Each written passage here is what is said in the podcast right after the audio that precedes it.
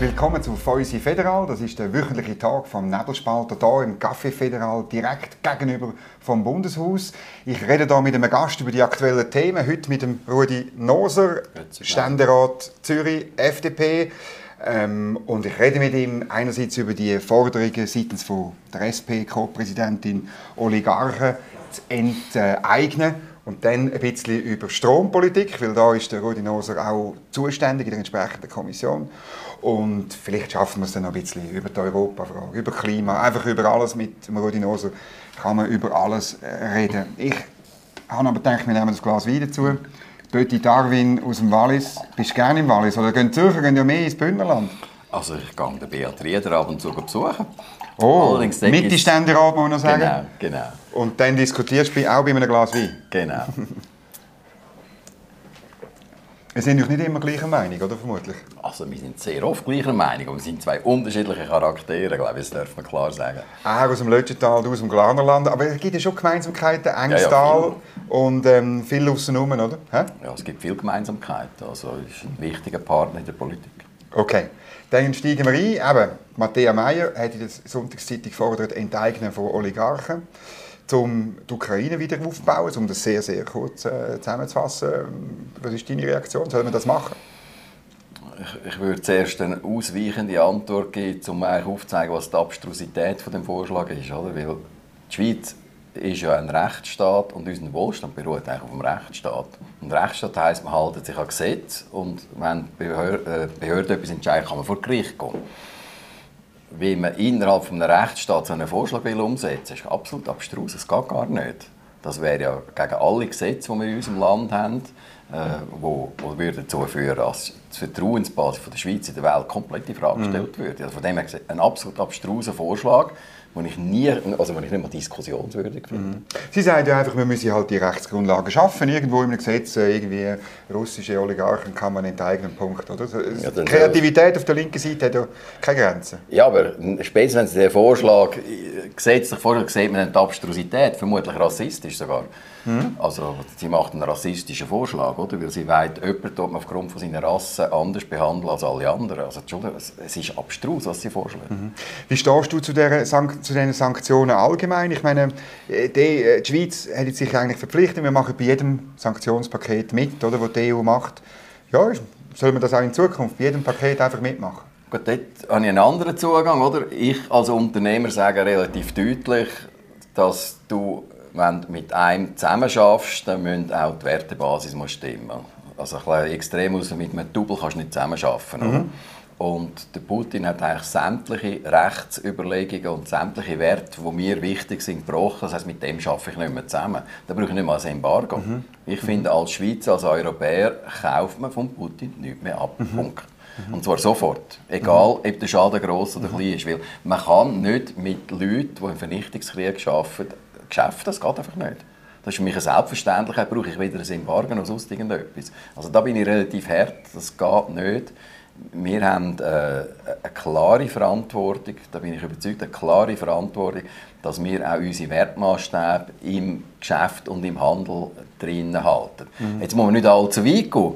Äh, es ist mir bewusst, dass man auf der Welt hat einen Haufen Missstände und man will mit diesen Ländern genau. arbeiten. Aber einen Vernichtungskrieg gegen ein anderes Volk anzubreiteln, das ist schon eine schwierige Sache. Da gibt es für mich sehr wenig Spielraum. Was würdest du denn sagen, es gibt eine Diskussion darüber, ob das noch neutral ist, wenn man eben alles mitmacht?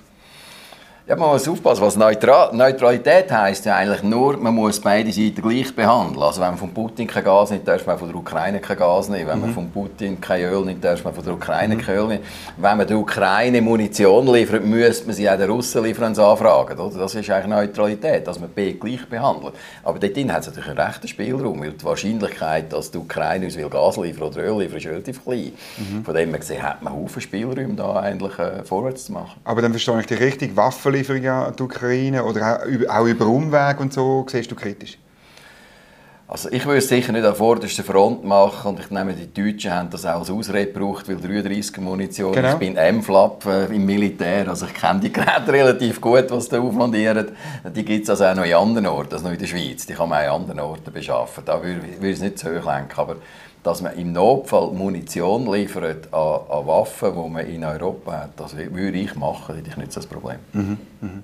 Und ähm, wie, was hast du, du bist im IT-Sektor tätig, hast du, das ist ja sehr oft auch, äh, sind Firmen aus der Schweiz, haben irgendeine Niederlassung in der Ukraine oder in Russland oder so. Bist du auch im, im Osten engagiert? Also wir sind jetzt eher ein Gewinner von dieser Übung, weil wir sind in Sofia. Okay. und äh, sehr viel ist ja Ukraine und Russland ist ja Outsourcing, genau. das ist Genau. komplett zusammengebrochen. Ich schätze, etwa 15'000 Leute haben in der Ukraine direkt oder indirekt für die Schweizer IT-Branche geschafft. Äh, und die arbeiten halt jetzt aus Polen oder aus, der, eben aus Sofia raus. Von dem her gesehen, haben wir jetzt in der Firma eher einen positiven Aspekt aus dieser Übung als einen negativen. Allerdings nicht einer, uns freut. Also es wäre besser, es wäre weiterhin so, dass Ukrainer auch arbeiten können an der Russen. Wie siehst du, äh, ähm, ja, ist der Krieg vielleicht einmal zu Ende und wie, wie baut man das denn wieder aus? Das ist ja das, was Matthäa Meyer gemeint hat, dass die Kosten ja horrend sein werden und wer zahlt die? Oder Russland wird es ja kaum sein. Ja, eben, eben darum denke ich, der, der, der Vorschlag ist absolut blöd, um nicht ein anderes Wort zu verwenden. Oder? Weil höchstens gibt es ja dann irgendwann mal einen Waffenstillstand und irgendwann mal das Friedensabkommen, oder? nehme ich an, also wenn es normal läuft. Und dort innen muss ja dann auch geregelt sein, wie, wie die Wiedergutmachung funktioniert. Und aufgrund von dieser Regelung soll sich dann die Schweiz an dieser Regelung an- anschliessen, auf gut Deutsch. Oder? Aber man kann nicht ja, selbstständig jetzt schon entscheiden, was ist gut und schlecht. Und selbst dann jetzt schon von einem Wiederaufbau reden, wenn der Wiederaufbau komplett offen ist an und für sich, ist es gar nicht nötig, weil die werden schlussendlich dann am Schluss machen. Schlussendlich wird vielleicht die UNO auch etwas beschliessen. dazu. Es gibt ja einen Schutzmächte, der etwas beschliessen werden. Und wenn das alles bekannt ist, kann man anschauen, was ist die Rechtssituation. Aber dass wir selbstständig so etwas machen, das wär, ist oberabstrus. Also das ist für mich auch, auch das ist ebenso despotisch wie vermutlich äh, Putin seinen Angriff. oder? Jetzt müssen wir noch über die Stromversorgung reden, weil ich merke immer wieder auch, dass es, ähm, wenn ich unterwegs bin, gerade bei Unternehmern im Land ein riesiges Thema ist. Wo habe ich so 2025 oder vielleicht 2026, woher kommt der Strom? Und wir wissen alle, die Schweizer Wirtschaft braucht Strom, nicht, nicht nur die Haushalte, die brauchen auch sehr viel Strom. Wir brauchen Strom zum Umfahren, wir brauchen Strom zum Heizen. Und ähm, ja, äh, es gibt eine Winterstromlücke. Der Elcom warnt wirklich, wie eigentlich noch nie.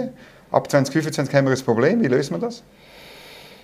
Also, also zuerst mal, wenn wir das Pro- das Problem wirklich formulieren. Du hast jetzt die Auswirkungen formuliert, aber warum wir das Problem Mhm. Wie muss, man, du? muss man glaube ich, noch deutlicher darstellen.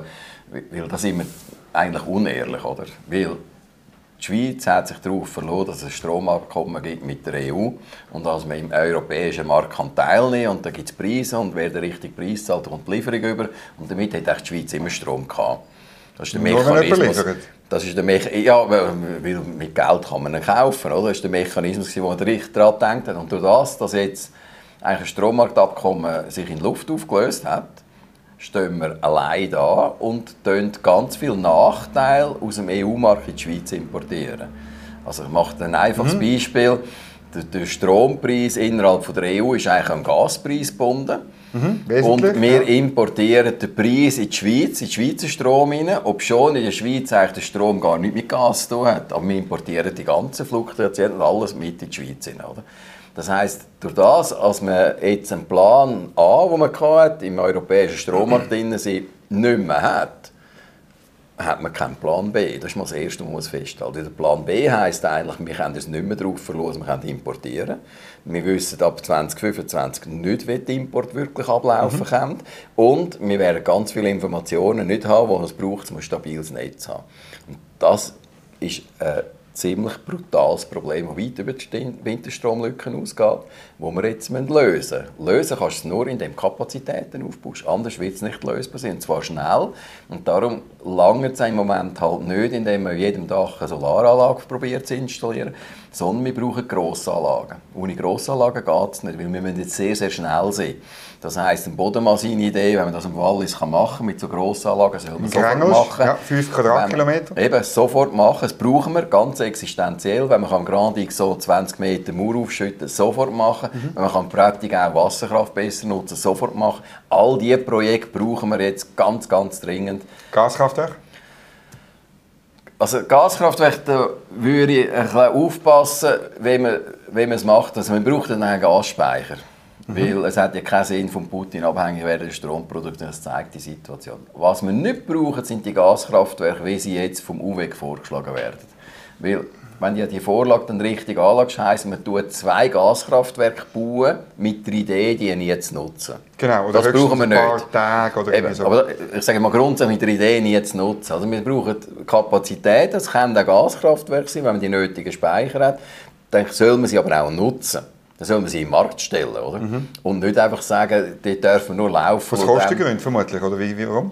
Nein, sie sind nicht kostengünstig. Ich glaube, sie, äh, oder der Vorschlag von der Elcom, ohne jetzt fest ins Detail, der Vorschlag von der Elcom mit der Gaskraft ist ja nur für die Netzstabilisierung. Also dann, wenn das Netz Instabilität hat, also wenn zum Beispiel vom, vom Norden her der Strom nicht nach München kommt, äh, sondern die München müssen von den Franzosen Strom haben und der Strom geht über die Schweiz, dann gibt das Instabilitäten. Und die Instabilitäten kannst du mit einem, mit einem Gegendruck wie kann man sich vorstellen, wie bei Wasserleim mit einem Gegendruck lösen und dann kannst du die Gaskraftwerke auffahren, kannst den Gegendruck generieren und den Strom wieder irgendwie rausdrücken, oder? Äh, Ein bisschen bildlich gesprochen. Und für diese Phase haben sie die Gaskraftwerke wollen.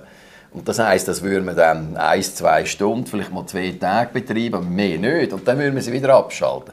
Aber für die Produktion, im Prinzip vertraglich, Lieferungen in der Schweiz werden sie gar nicht geplant. Und das ist natürlich falsch wenn man 2 Milliarden oder, oder 1 Milliarde investiert für Kraftwerke, die man nicht benutzen will. Dann wü- würde man die besser anders investieren, und zwar in Kraftwerke, die man will benutzen oder man baut die nötigen Gasspeicher, weil eine gewisse Unabhängigkeit gibt, dass man es machen kann. Und auch Atomkraftwerk? Also Atomkraftwerke ist meine Meinung auch relativ klar. Neue werden wir keine bauen, brauchen wir auch nicht. Aber was wir müssen schauen müssen, ist, ob man die bestehenden kann am Leben erhalten inklusive Reaktor erneuern. Das Genau, mit höherer. Leistung.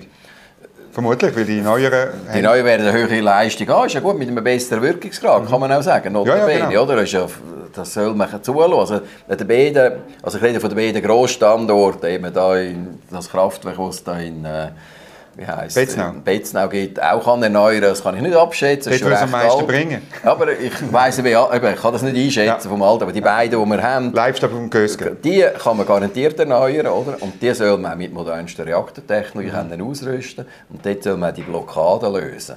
Im Energiegesetz meinst du? Ja, Jawohl. aber neue Kraftwerke an neuen Standorten, Mhm. das glaube ich, das braucht man effektiv nicht, wenn man richtig, wenn man richtig arbeitet. Jetzt müssen wir noch, ich wollte noch mal darauf zurück, weil du gesagt hast, ja, der Grund ist das Stromabkommen, oder? Dass, man, dass es nicht funktioniert. Ich meine, sogar wenn wir Stromabkommen hätten, Deutschland wird uns, kann uns ja keine Energie liefern, Deutschland hat selber einen Strommangel. Ähm, in Frankreich sieht es ein bisschen besser, aber auch nicht wahnsinnig gut aus, weil der Atomkraftwerkpark veraltet ist. Ich meine, man kann das nicht einfach alles auf Stromabkommen abschieben.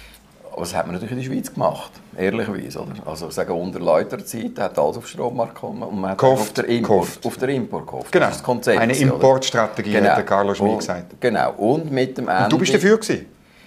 Ja, also der, der Markt kann natürlich auch funktionieren, oder? Weil Mhm. du brauchst ja, oder? Das muss man ja auf der anderen Seite auch sagen, oder? Die Schweiz baut keines Kraftwerk für den Schweizer Markt.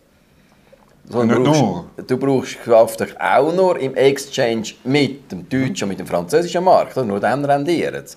Nur für die Schweiz baut eigentlich höchstens der Staat, also die Stadt Zürich, zum Beispiel Zürich oder so, baut die. Aber die Produzenten, die am Markt sind, die brauchen den Marktzugang auch zu Europa. Das baut es nicht. Dann braucht man jetzt auch jeden Bau eine Garantie, oder? Das wird es gar nicht gebaut. Und darum, glaube ich, ist die Idee nicht so schlecht mit dem europäischen Strommarkt. Allerdings, wenn da niemand investiert, nur die Schweiz, oder, dann funktioniert es auch nicht, logischerweise. Und wenn die Kapazitäten in Deutschland immer abgeschaltet werden, mehr, funktioniert es auch nicht. Ähm, da, das, da hast du recht, das hätte dann auch eine Krise gegeben an und für sich. Allerdings wäre es eine europäische äh, Krise dann gewesen. Jetzt, wo das Strommarktabkommen nicht kommt, wird man eine gewisse Autarkie müssen aufbauen. Es wird gar nicht anders möglich sein. Äh, Also ich denke, man kann sich nicht mehr darauf verlassen, als auf 4, 5, 6 Terawattstunden äh, äh, Import. Äh, mehr kannst du nicht darauf verlassen, netto. Ja, die Elkom sagt sogar 10, aber viele Leute, nicht nur du, sagen, 10 Terawattstunden ist eher viel. Es wäre besser, wenn es noch weniger wäre. Genau, man muss verstehen, die 10 Terawattstunden ist die physische Grenze vom Netz. Das ist mal die physische Grenze. Das heißt, wenn eine Netzkomponente ausfällt, geht es nicht mehr. Also, ich sage jetzt mal, ich habe gelernt, man soll nicht an Grenzen gehen. Darum sage ich, 6, 8 vielleicht oder 7 mhm. dort umeinander ist die Möglichkeit, die du machen kannst. Du kannst nicht höher gehen. Und das heisst, wir müssen einen viel, viel höheren Zubau machen an erneuerbaren Energien. Wir müssen einen höheren Zubau machen den Wasserkraftwerken. Und wir werden auf die beiden Atomkraftwerke, die heute die grossen sind, müssen äh, aufbauen. Ich habe nichts dagegen, wenn es ein drittes noch ist, wenn das geht. Das weiss ich technologisch ja, ja. nicht. Aber wenn das geht, kann man das auch. Das ist eine andere Technik meines Wissens. Aber die zwei, die wir wirklich haben, die, die, die, die muss man auf jeden Fall behalten, da kann man gar nicht diskutieren. Aber jetzt deine Position, sozusagen Kapazitätsaufbau, wo immer es möglich und sinnvoll ist, kurz zusammengefasst, mhm. oder? Ähm, Aber schnell. Und schnell, genau, das auch noch. Mhm. Ähm, das ist im Parlament eigentlich eine Minderheitsposition, weil auf der Linken sagt man immer noch, wir müssen alles mit Erneuerbaren machen und das, was dann noch fehlt, das müssen wir halt, äh, muss man halt steuern, den Verbrauch steuern. Also wir dürfen die Industrie darf nur noch zu bestimmten Zeiten gewisse Sachen machen. Lastabwurf von, von bei Zementwerk oder bei anderen grossen Verbrauchern. Äh, ja. Also wir müssen ja wissen, auch bei den Zahlen, die ich jetzt im Kopf und ich sage, geht man immer noch von 20 oder mehr Terawattstunden Einsparung aus. Ja, ja. Oder? Weil, äh, und, und die Entwicklung ja, ist ein anderes. Und es hat ja noch niemand aufzeigen, wo die Einsparung stattfindet. Oder? Ja. Und auch im jetzigen Mantelerlass hat es eigentlich die 2 Terawattstunden elektrische Heizung keine Einsparungen drin. Also das ist noch ein Fantasie im Moment. Oder? Äh, Darum glaube ich, man muss jetzt wirklich schnell zubauen und es wird auch die Grosskraft auch im Solarbereich wird es brauchen. Es ist eine Illusion gemein, man kann warten, bis jedes Dach eine Bewilligung hat und eine Solaranlage oben hat. Das kann man schon machen, da bin ich auch dafür, dass man das macht, aber das wird 20, 30 Jahre gehen und die Zeit haben wir nicht. Darum brauchen wir, ich sage es wirklich, im Boden mal seinen Vorschlag, oder es sind ja auch andere Vorschläge mhm. von diesen Grosskraftwerken, die brauchen wir auch. Insbesondere, weil die im Winter 50% von der Leistung bringen, was mhm. ja top wäre. Aber findest du eine Mehrheit in diesen, weißt, die Solarkraftwerke allein längern ja auch nicht, hast du selber auch gesagt vorher, und die Berechnungen zeigen das. Aber findest du eine Mehrheit, dass man sagt, okay, wir bauen den, Aus, den Ausbau von der Erneuerbaren, muss aber gekoppelt sein an den Ausbau von eben konventionellen, von Wasser, von Gas und, und der Erneuerung der AKWs. Also, gibt es so einen Deal? Ich, also selbst den Deal schon gibt, den lasse ich mal offen. Ich glaube, den gibt es im Moment noch nicht. Aber das Verständnis in der Kommission, im Ständerat, dass man einen Deal muss suchen muss, der ist vorhanden. Mhm eben außerhalb des Ständerat vorhanden ist, also wenn ich momentan den Umweltverband, wenn ich momentan den Umweltverband zuhöre, dann haben sie wirklich das Gefühl, der Strom kommt aus der Steckdose und um den ganzen Rest müssen sie sich nicht kümmern. Und äh, sie machen vor allem noch einen anderen Fehler im Moment, oder, den ich überhaupt nicht verstehe. Oder? Wenn, sie, also wenn man die schönen Biotope sieht, die da in den Zeitungen kommen, äh, wo, wo so wunderschön sind, die ich auch gerne habe, ich komme aus dem Klarland, ich kenne die Gegenden, aber die basieren darauf, dass es Wasser gibt in den Alpen. Mhm. Und wenn Gletscher abschmelzen, gibt es die Biotope nicht mehr. Das heisst, eigentlich haben auch die Umweltverbände ein höchstes Interesse, die Speicherkapazität der Alpen zu erhalten oder zu steigern. Und wenn Sie das anschauen, wir haben etwa 60 äh, Kubikkilometer Eis im Moment und wir haben 3 Kubikkilometer in der See. Wenn die 60 Kubikkilometer äh, werden in den nächsten 40 Jahren mehr als halbieren. Das Wasser fehlt dann. Das heisst, wir würden klug daran tun, mehr Wasser in Seen zu speichern, damit man die Ökosysteme dann wirklich kann, mhm. äh, versorgen kann. Restwasser gibt es nur, wenn es eine Staumauer hat. Ohne Staumauer gibt es im Sommer kein Wasser mehr. Mhm. Und das muss man den Umweltverbänden auch mal sagen. Da haben sie komplett falsche Vorstellungen. Du unterstützt aus dem Grund auch die Gletscherinitiative, bist glaube ich, im Initiativkomitee. Ja, ich bin im Initiativkomitee. Und ich meine, da, dort geht es um ein Verbot von Brenn- und Treibstoff bis 2050. Ähm, ich meine, das, ist ja dann, das wird den Stromverbrauch auch noch, genau. auch noch erhöhen, oder? Dann genau. sind wir aber nicht, eben nicht, nicht nur bei, bei, bei, einer kleinen Erhöhung oder bei 10% mehr, sondern da gibt es Studien, die sagen 20, 30, 40% genau. mehr. Genau, das muss ich auch bewusst Wir haben die 80%, wir haben die 80 von der Energie, die wir heute brauchen, ist fossil. Genau. Oder? Ein bisschen weniger als 80, aber plus minus. alles nimmt, Und oder? 20% ist elektrisch. Und das heisst nichts anderes. Wir müssen von 80 müssen wir auf mindestens, sage ich jetzt mal, 80% elektrisch wechseln. Das heisst, wir werden nicht darum herumkommen, in der Schweiz im Baugesetz zu verlangen, dass Flächen, solaraktive Flächen in in Zukunft. Also Oberflächen, wenn man ein Haus baut, wenn man ein Dach baut und so, müssen einfach in Zukunft solaraktive Flächen haben. Das wird aber nur ganz langsam einen Impact haben, weil die Erneuerungsrate in den Häusern ist einfach 60, 70, 80 Jahre, oder? Das wird nur langsam, das langt eben nicht. Und da muss man nur den Umweltverband sagen, wir brauchen ein Solargrosskraftwerk mindestens in den nächsten 20 Jahren. Anders wird es nicht funktionieren. Nur Solar? Oder sagst denn du den, den, den Mitinitianten auch, ja, es braucht dann aber auch noch AKW? Sagst du denn das? Ja, also das... Okay. Und was machen sie denn? ja, das ist ja nicht immer frei. Sie müssen ja, also das Initiativkomitee ist ja nicht eine Ehe, wo man, gut, auch in einer Ehe bin ich immer gleicher Meinung, aber es ist ja nicht eine Ehe in dem Sinn. Ja. Ich, ich glaube einfach, dass wir äh, die Wasserkapazität der Alpen, müssen, die Speicherkapazität, müssen möglichst ausbauen, so dass wenn Gletscher schmelzen, dass wir mehr Wasser zurückhalten können. Und das ist eigentlich der Sinn meiner von der Gletscherinitiative. Am liebsten hätte ich das auch als Gletscher, als Klarner, oder? Äh, weiterhin. Aber das wird wohl eine Illusion sein, auch wenn alles mit Netto Null wird funktionieren. Und als zweites brauchen wir Solarkraftwerke und als drittes brauchen wir die bestehenden Atomkraftwerke. Mhm. Ohne das wird es nicht gehen. Mhm. Es gibt noch etwas Viertes. Wir müssen die Deutschen endlich stoppen, dass sie ihre Atomkraftwerke abstellen. Weil mhm. auch die können wir nicht ersetzen. Und die Deutschen ersetzen die durch französischen Strom. Und du hast vorher selber gesagt, der französische Kraftwerkspark ist relativ alt. Da wird sicher der eine oder andere ausfallen. Das heisst, es ist einfach noch mal wichtiger, dass wir auch ein bisschen mehr autark werden, als wir mhm. heute sind. Mehr Wasser in, der Alpe, ich meine, da gibt es die berühmte Studie von EMPA und ETH, oder, wo von 17,5 Grand Dixons redet, die es braucht, um können äh, mehr Autarkie anzubringen. Ich meine, wo, wo willst du denn? Ich meine, willst du das ganze Glarnerland unter Wasser setzen? Nein, ich glaube, man müsste die bestehenden Anlagen können ausbauen mhm. und ich glaube, den Rest kann man mit Alpensolar machen. Das würde funktionieren, weil eine Solaranlage in den Alpen bringt gleich viel im Winter wie im Sommer. Fast, ja. Also 55 zu 45. Also, mhm. Es gibt verschiedene Zahlen. Ja, ja es bringt. Ich gebe dir bringt relativ viel. Ja. Also, aber es bringt Grossanlagen in den Alpen. Das heisst, es sind auch grossflächige ja, Anlagen. Genau die Kollegen im Initiativkomitee äh, von der Gletscherinitiative sind alle dagegen, weil äh, das... Da würde ich nicht so pauschal sagen, weil ja, Gletscherinitiative sind nur Persönlichkeiten, nicht Verbände, aber ich sage mal, die Umweltverbände, Landschaftsschutzverbände, die müssen sich wirklich überlegen, äh, woher das führt. Also man kann ja nicht sagen, man wächst in der Schweiz auf 10 Millionen, was sicher ist. Oder? Man wird in der Schweiz äh, äh, äh, äh, eine gute Lebensqualität, also braucht Energie und man will die Energie CO2-neutral. Das braucht auch Produktion. Das heißt, man will gar nicht drum herum auf die Grosskraftwerke. Mhm. Und das wird man müssen den Leuten auch erklären. Mhm. Das wird anders nicht möglich sein. Jetzt, äh, der Gegenvorschlag zur äh, Gletscherinitiative war im Nationalrat, äh, also in der Kommission vom Nationalrat. Der kommt erst später dann zu, mhm. zu, zu dir und wo du dabei bist.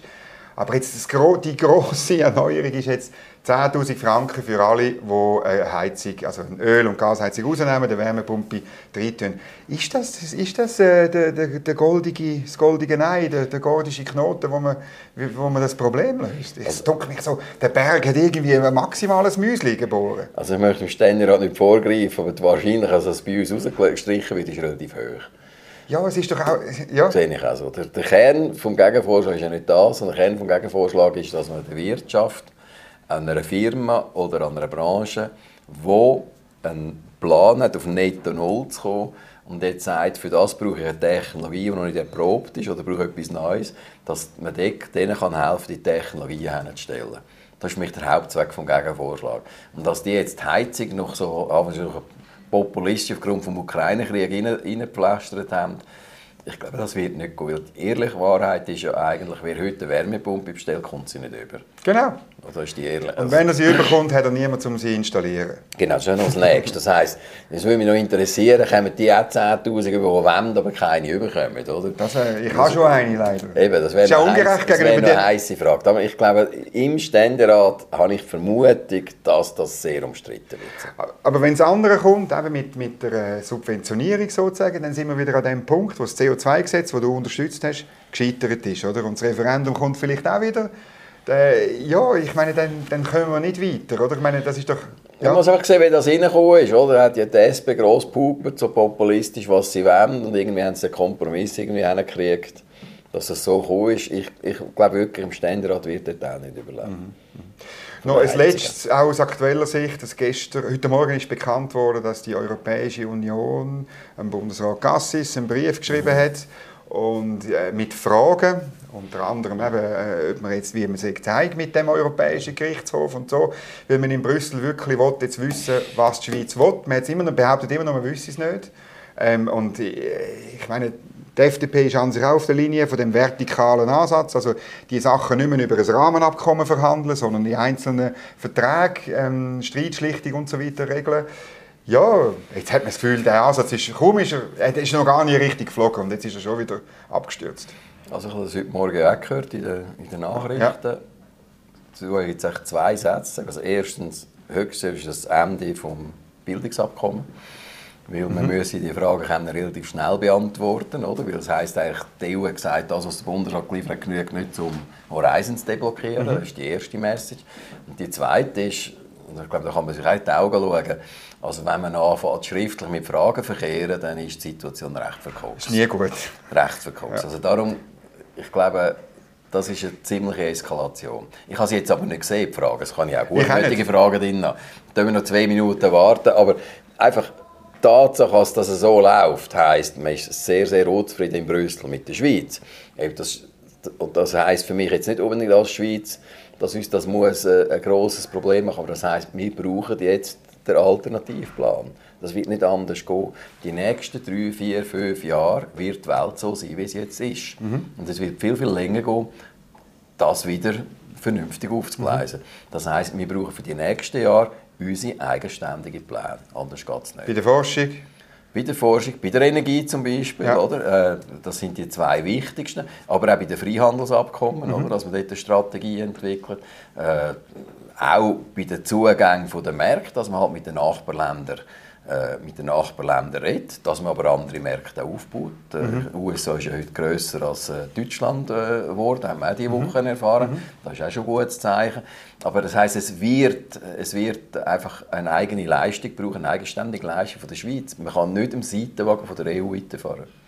Ja, der, vielleicht müssen wir es zur Kenntnis nehmen, der bilaterale Weg, der Deal, den man vor ähm, 22 Jahren be bestätigt hat, wir haben einen privilegierten Marktzugang ähm, und, und, und im Gegenzug tun wir Sachen übernehmen, aber ohne politischen Überbau. Da ist vielleicht, die EU will das nicht mehr, sie ja. will, sie will etwas also, anderes. Man muss einfach glaube ich, ehrlich sein, die bilateralen Verträge, die glaube ich, ein Glücksfall war für die Schweiz, bin mhm. ich persönlich dieser Ansicht, äh, die hat man können abschliessen weil die EU gefunden hat, das ist ein Weg, wo die Schweiz geht. Aber, wenn man sagt, aber wenn man sagt, das ist ein, ein ein Ist-Zustand, der bleibt, mhm. hätten wir sie nicht bekommen, auch schon in den 90er Jahren nicht. Das ist gut möglich. Und darum, glaube ich, muss man jetzt einfach zur Kenntnis nehmen, also entweder sind wir bereit, uns enger anzubinden an die EU, mhm. das ist eine Variante. Ich muss ehrlicherweise sagen, solange man nicht 70 Prozent der Bevölkerung hinter einer engeren Anbindung hat, muss man es nicht versuchen. Mhm. Weil mit 50-50 Mehrheiten kannst du keine Rechtssicherheit schaffen. Das heisst also, man muss als Alternative jetzt eine gewisse Eigenständigkeit ausschaffen und schauen, wie weit kommt man mit der. Und wenn man dann sieht, was Vor- und Nachteile sind, und man sieht, die Nachteile sind enorm groß, dann kann man ja immer noch schauen, kommt man auf einen Plan B wieder zurück. Aber was nicht mehr geht, da bin ich auch überzeugt, es hat keinen Sinn, jedes Jahr, wenn man jetzt das die letzten 20 Jahre gemacht faktisch eine EU-Abstimmung zu haben, wo immer wieder alles in Frage stellt.